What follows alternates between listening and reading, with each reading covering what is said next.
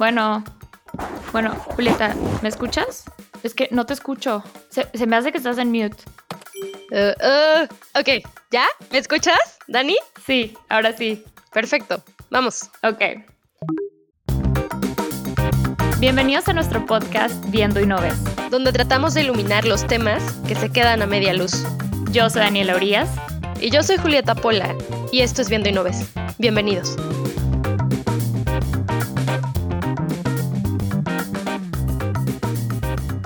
Amigos, bienvenidos al primer episodio de Viendo y No Ves. Hoy tenemos un tema súper interesante del que vamos a estar hablando, que tiene mucho que ver con unas cositas que han estado pasando en el país este año y que creo que a todos nos sorprendieron. Y me refiero a los apagones que han ocurrido a lo largo del país. Sabemos que en términos de energía, México siempre ha tenido algún tipo de postura, ya sea primero por el petróleo, ¿no? O sea, todos recordamos ese, a esos presidentes que dijeron que de lo que se trataba era de aprender a administrar la abundancia. Y bueno, después con el pacto por México, la transición que se hizo y dónde estamos ahora. Y justamente porque queremos saber más de esto y entender qué ha ido pasando en temas de energía en México, Hoy vamos a tener una plática con Marco Hernández. Marco es un experto en temas de energía, él es un analista que tiene experiencia en el sector público y en el sector privado y que además es el cofundador y director del Observatorio de Innovación para la Transición Energética. Marco, muchísimas gracias por estar aquí, bienvenido. Muchas gracias Julieta y Daniela, es un honor, una responsabilidad y un gusto más que nada estar con ustedes en este primer episodio, que esperemos que sea el primero de muchos, ¿no?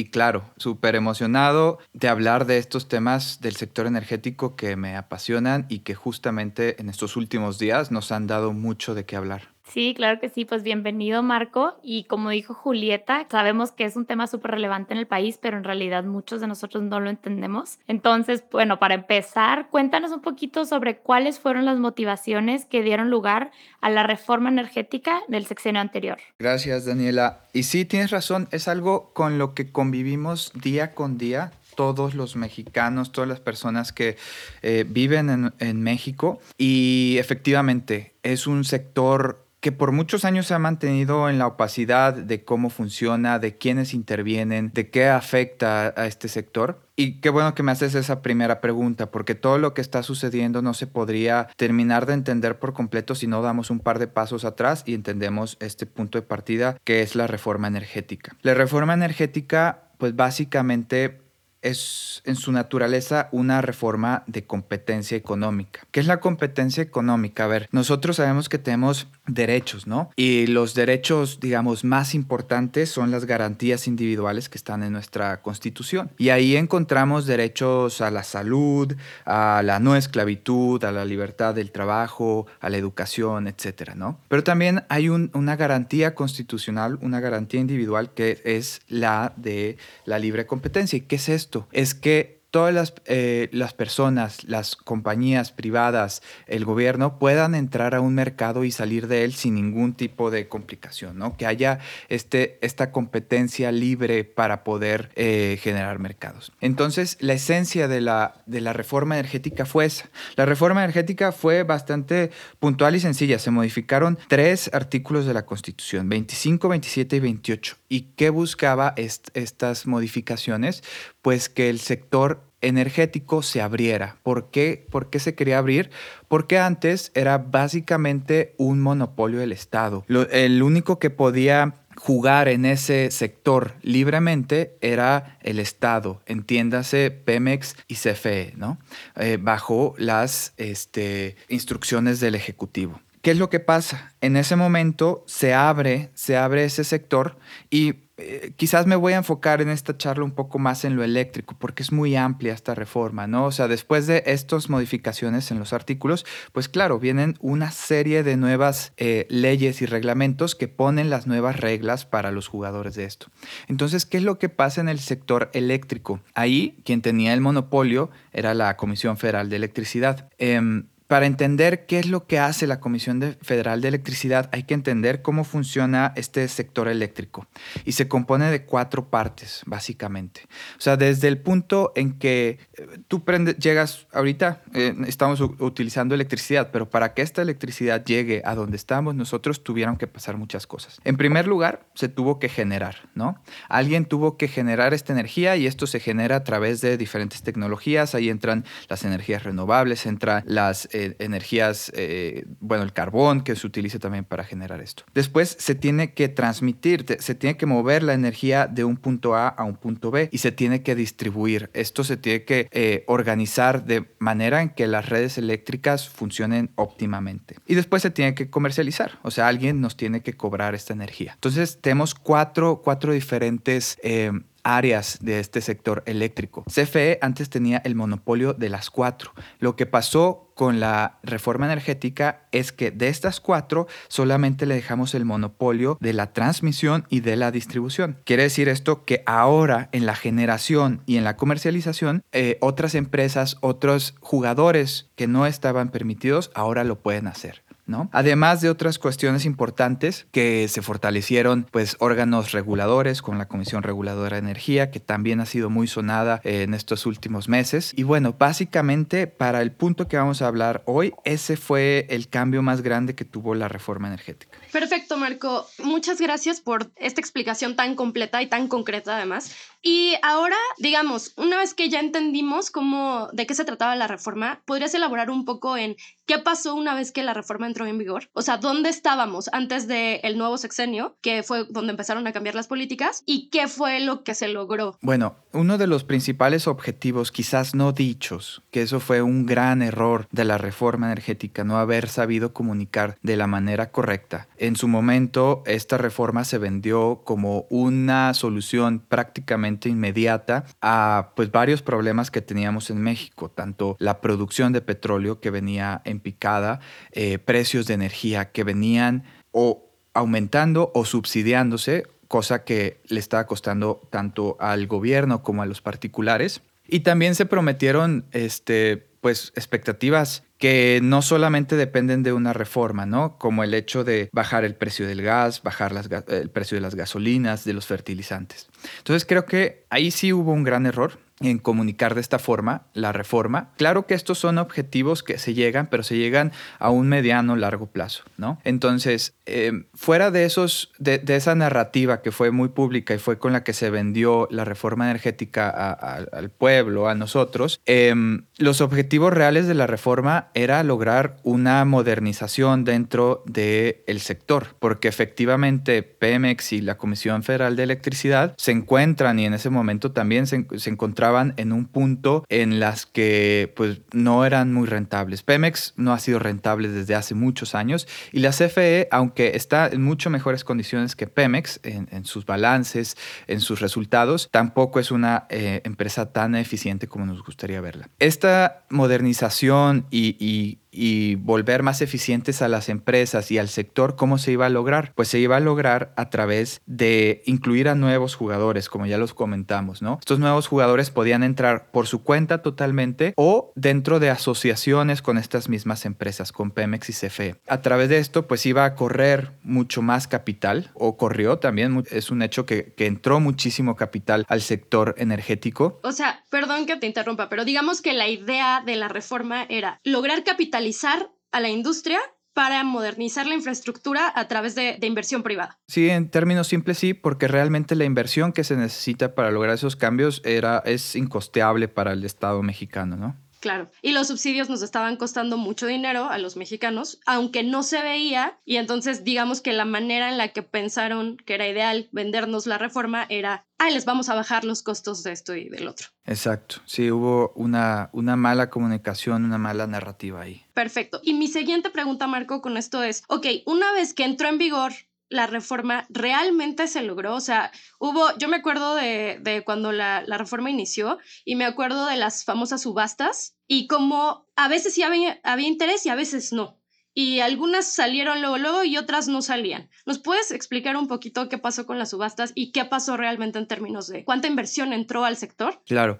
A raíz de la reforma energética hubo dos tipos de mecanismos, uno en el sector eléctrico y otro eh, de hidrocarburos que se empezaron a implementar en la que les daban entradas a estos nuevos jugadores privados. Por el lado de hidrocarburos empezaron a, ocurrir las rondas, ¿no?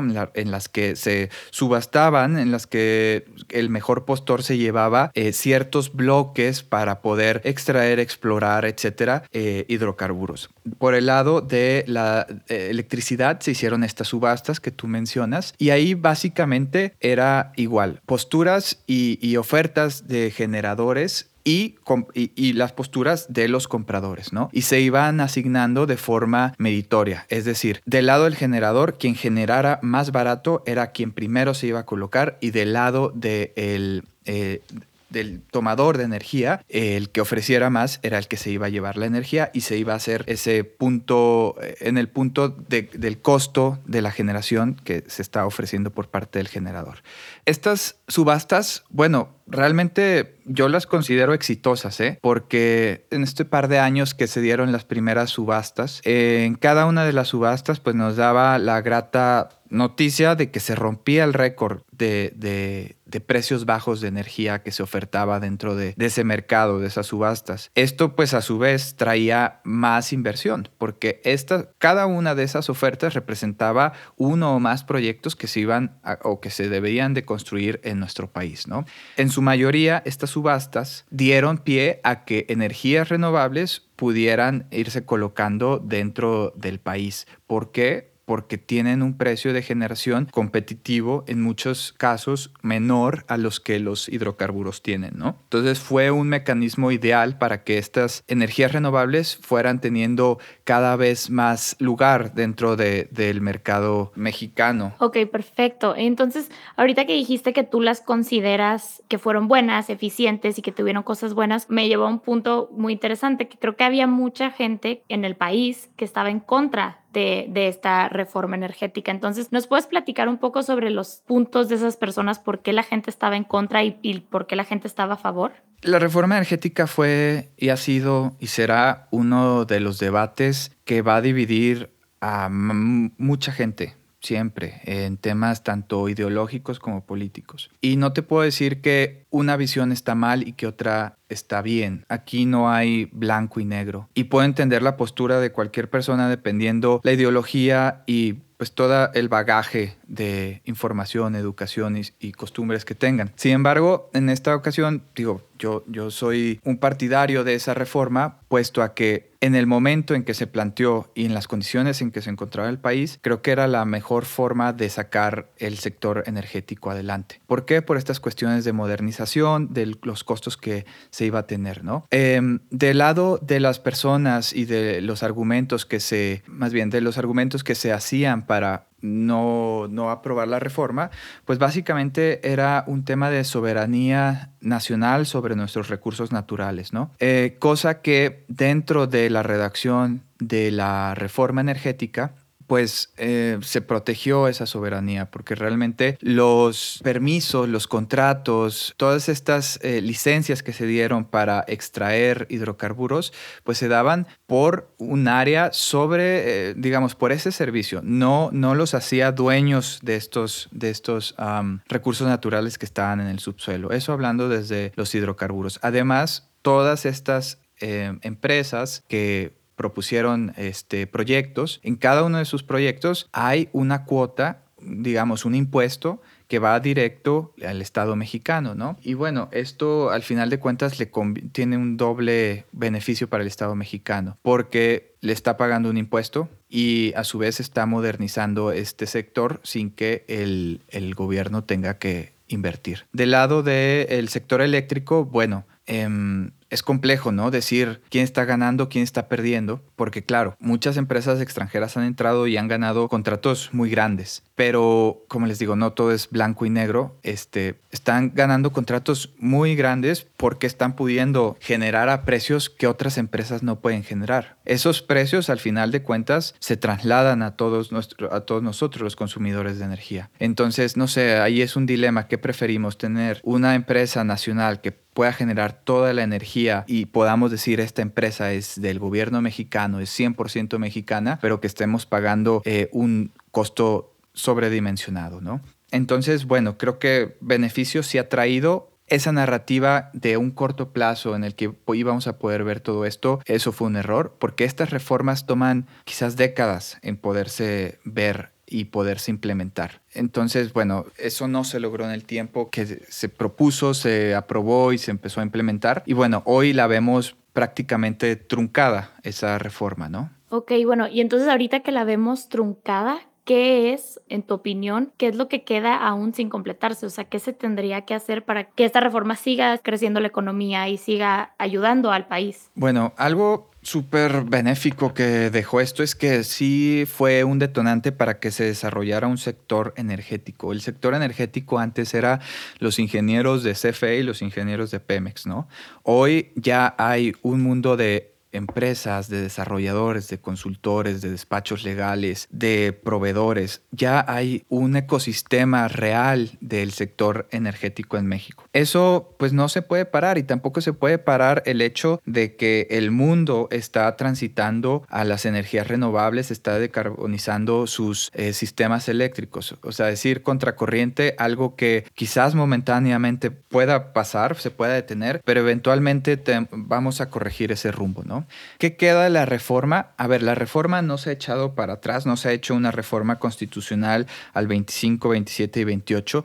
Sin embargo, con diferentes acciones que ha ido tomando la autoridad, en este caso la CENER prácticamente, algunos puntos muy importantes de la reforma se han tratado, porque hasta este punto no se han hecho eh, todos, se han tratado de echar para atrás, ¿no? También desde otros puntos, digamos, más uh, desde una autoridad regulatoria como es la Comisión Reguladora de Energía, también, aunque no hay una ley que no permita, por ejemplo, a los privados generar energía, pues no se están dando permisos de generación. Entonces, eso en la práctica está dejando sin efectos todo este espíritu de la reforma, ¿no? ¿Qué queda? ¿Qué podemos hacer? Pues bueno, creo que es momento de, mencionar esta reforma a la ley de la industria eléctrica, de tener este tipo de, intentos, ¿no? Aunque es, es, complicado porque vienen desde los poderes más altos del gobierno, pero hay mecanismos, hay mecanismos y bueno, supongo que de esto vamos a hablar un poco más adelante. Perfecto, muchas gracias por eh, explicarnos, Marco. Oye, justamente hablando de energías renovables y lo que nos decías de el mundo va hacia la energía renovable, estamos viendo los efectos del cambio climático, todo el mundo está convencido por evidencia científica de que si no hacemos una transición real hacia los renovables, el futuro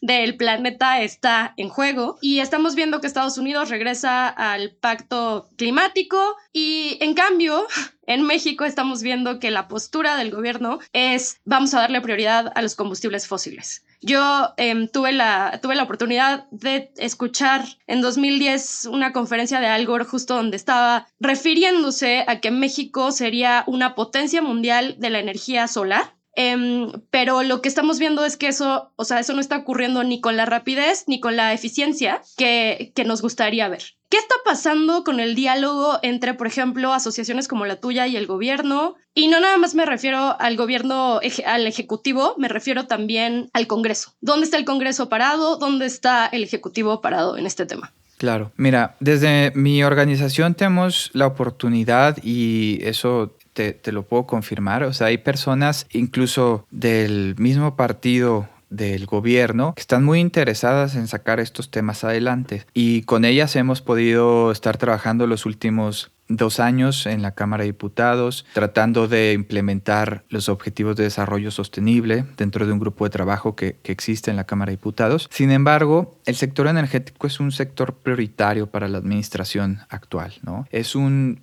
estandarte que el mismo presidente ha traído desde desde siempre, o sea, desde que estaba en Tabasco tomando pozos petroleros eh, con la reforma, bueno, todo esto se, se, avivó mucho más este fuego y eh, en su campaña recuperar esa soberanía nacional que él busca recuperarla a través de darle ese poder a CFE y a Pemex, ¿no? Em, digamos que entonces que sí hay voluntad dentro de digamos, el legislativo y algunas otras áreas del gobierno en el ejecutivo, pero es una prioridad del presidente, básicamente, ¿no? Y esas prioridades, las decisiones se toman prácticamente unilateralmente. Ya no se da tanto ese diálogo como se daba anteriormente y las decisiones recaen en muy pocas personas en el gobierno, ¿no? Entonces creo que, y, no solo hablo por mi asociación, es lo que veo dentro del sector, todas estas asociaciones, incluso eh, empresas, hemos tomado una posición en la que analizamos, nos volvemos proactivos como siempre lo hemos hecho, pero siempre, digo, mostramos nuestro desacuerdo cuando hay una decisión que creemos que va a vulnerar al sector, que va a vulnerar al medio ambiente. Y bueno, o sea, lo señalamos y, proponemos soluciones, ¿no? Ese es el rol que tenemos ahorita. Perfecto. Bueno, Marco, y pasando ya a este tema de los apagones. Eh, ya nos platicaste un poco cómo está el sistema. ¿Qué pasó con los apagones? Mira, los apagones es algo que vuelvo a este tema. Es un tema relacionado 100% con la crisis climática. ¿Por qué? Fue un efecto climatológico extremo que, bueno, bajó este vórtice polar y, generó eh, temperaturas muy bajas, en particular en Texas, que fue lo que nos afectó a nosotros. ¿Por qué nos afectó? Porque muchas de nuestras plantas para generar electricidad dependen del gas natural. Más o menos el 40% de nuestra electricidad se genera con gas natural. Y ese gas natural viene de Texas. ¿Por qué? Porque es un gas natural muy barato, muy abundante y porque en México no se produce gas natural. Eh, eso es un tema que, bueno, nos vuelve a estos temas de la reforma energética y la modernización.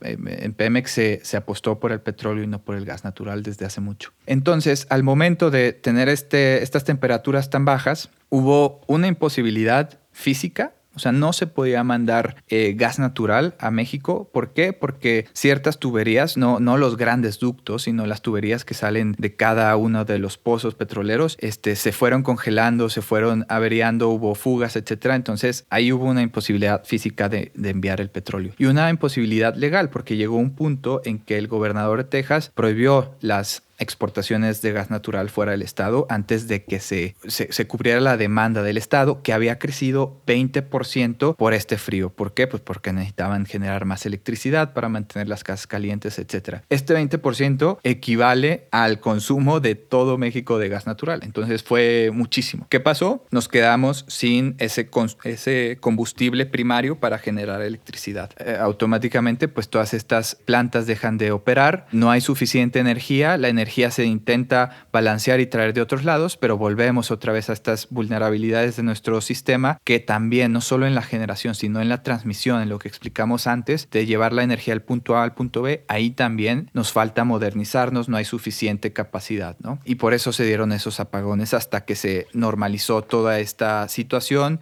volviendo a mandar gas natural, otras plantas se empezaron a operar con otros combustibles y bueno, todavía no hemos pasado esa crisis ¿no? O sea, todavía no podemos cantar victoria. Bueno, y luego sabemos que en el mes de febrero el presidente propuso unas modificaciones a la ley de la industria eléctrica. ¿Qué significa eso? O sea, ¿qué son las modificaciones que quieren hacer y cuáles son las implicaciones para los actores claves en la industria? Mira, esta reforma a la ley es su ejemplo de contrarreforma, básicamente. Él lo ha dicho abiertamente, por ejemplo, hace unas semanas que estuvo visitando Piedras Negras, donde, eh, que es una región muy importante de México donde se produce mucho carbón. Y ahí se habló que se están planeando contrarreformas, etc. Como dije, no hay reformas constitucionales, pero este tipo de cambios a las leyes en un efecto práctico logran lo que se lograría cambiando esos artículos en la Constitución, ¿no? Lo que él busca con esta reforma son cinco puntos primordialmente. El primero de ellos busca cancelar la obligación de la CFE de adquirir su energía a través de subastas, que estas subastas, los mejores postores son los que terminan colocando esos contratos con la CFE. Otro eh, cambio importante es que busca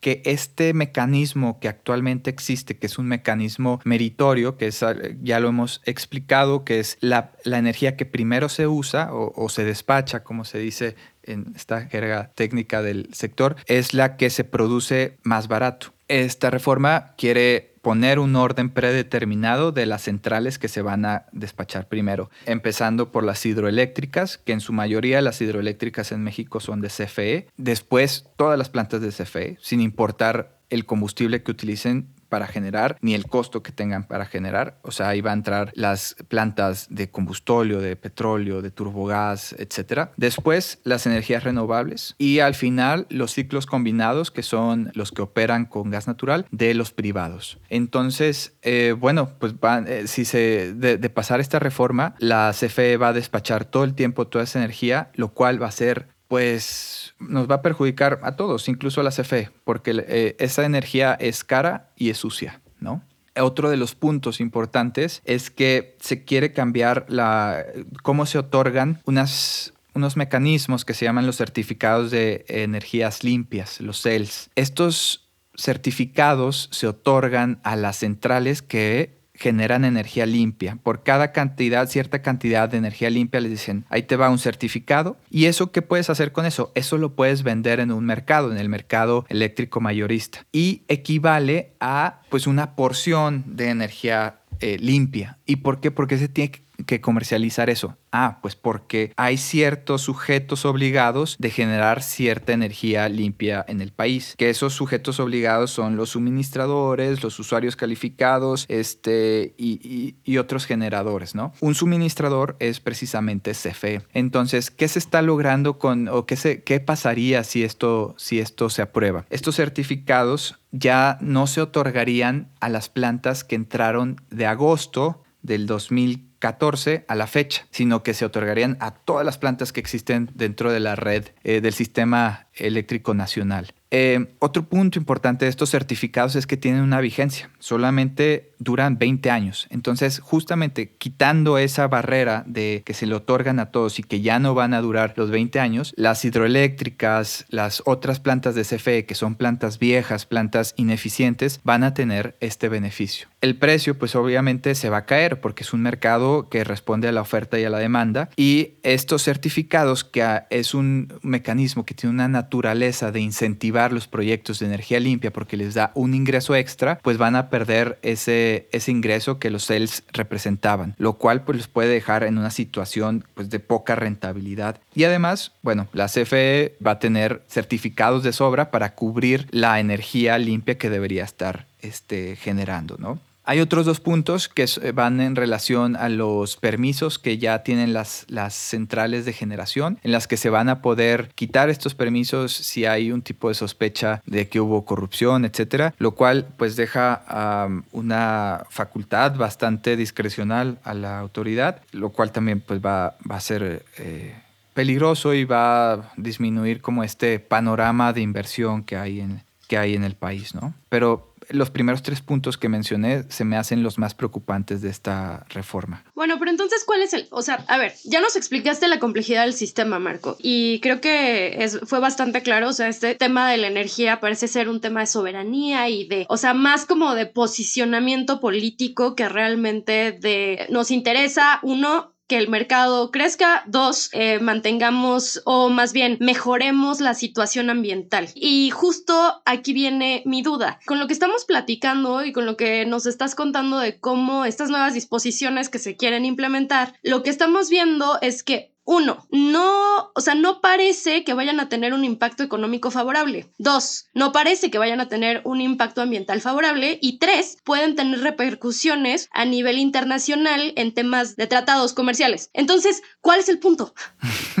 eh, como lo mencioné antes, ¿no? Esta es una, una posición que viene de ideologías muy marcadas y, y, pues también muy sólidas. O sea, es una ideología en la que se piensa que el Estado debe ser soberano sobre sus recursos, que debe tener, pues sí, total plenitud dentro de las facultades y de todo lo que sucede en el sector energético. Y, y a ver, creo que el, el presidente y su gobierno sí cree en eso. Sin embargo, creo que en las condiciones que estamos, en la urgencia que estamos para tomar acciones tanto para, contra la crisis climática como para garantizar el abastecimiento de energía en nuestro país por la creciente población que tenemos, por la creciente economía que, que teníamos antes de, pues, del 2018, este, no, no podemos reconfigurar el sector energético de esa forma y lograr cumplir con estos objetivos. Esta reconfiguración, a ver, se debió haber dado hace par de décadas. También es, eh, enfocarse en, ese, en esa modernización. Y, ciertamente el presidente tiene razón cuando hace mención de que Pemex, CFE se abandonaron en ciertos sectores. O sea, sí se abandonó una modernización, sí se abandonó volverlos más eficiente,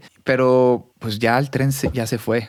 o sea, sí, el tren ya se fue y, y tratar de volver a eso creo que no es el camino. Hay otros mecanismos en los que los mercados, el libre mercado no es, no es malo, que los privados no son malos. El gobierno debe tener un rol activo, 100% lo debe tener, pero creo que se debe hacer de la mano con los privados y en conjunto se puede sacar adelante este gran proyecto que tenga este gobierno o el que venga o el que estuvo en torno al, sector energético. Siempre buscando estos mecanismos de transparencia, de eficiencia, de sustentabilidad, ¿no? Sí, exacto. Tienes toda la razón. Creo que tiene que ser una combinación. O sea, el, gobierno tiene que estar involucrado involucrado, pero al mismo tiempo se tiene que dejar que estas empresas hagan su rol y estén bien desarrolladas y que haya innovación dentro de ellas también, porque el país cambia y el mundo cambia y como vemos, todos los países están muy enfocados en lo que son los renovables, pero México sigue bastante atrasado. Sí, eh, concuerdo, Daniela, y creo que ahí entra un debate bien interesante que creo que es en el que nos deberíamos estar centrando o que el gobierno se debería estar centrando, no tanto cuál es nuestra ideología, si la soberanía y el sector energético debería ser nacional, todo, etcétera, sino es cómo, cómo trabajamos en conjunto, ¿no? Yo sé que su audiencia debe estar muy interesada en estos temas y creo que, bueno, si les puedo hacer una recomendación, leer todos estos trabajos de Mariana Mazzucato, es una, es una economista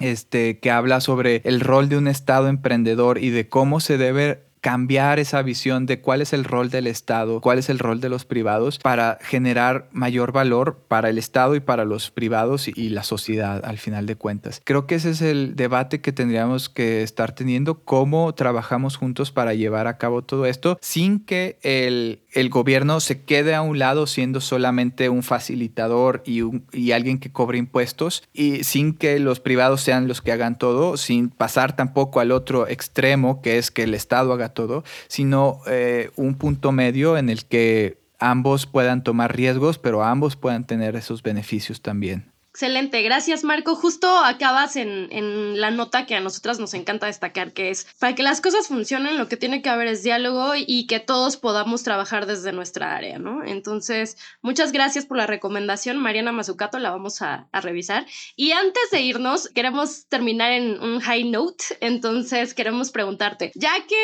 hablamos de energía el día de hoy, ¿cuál es tu fuente favorita de energía para ti?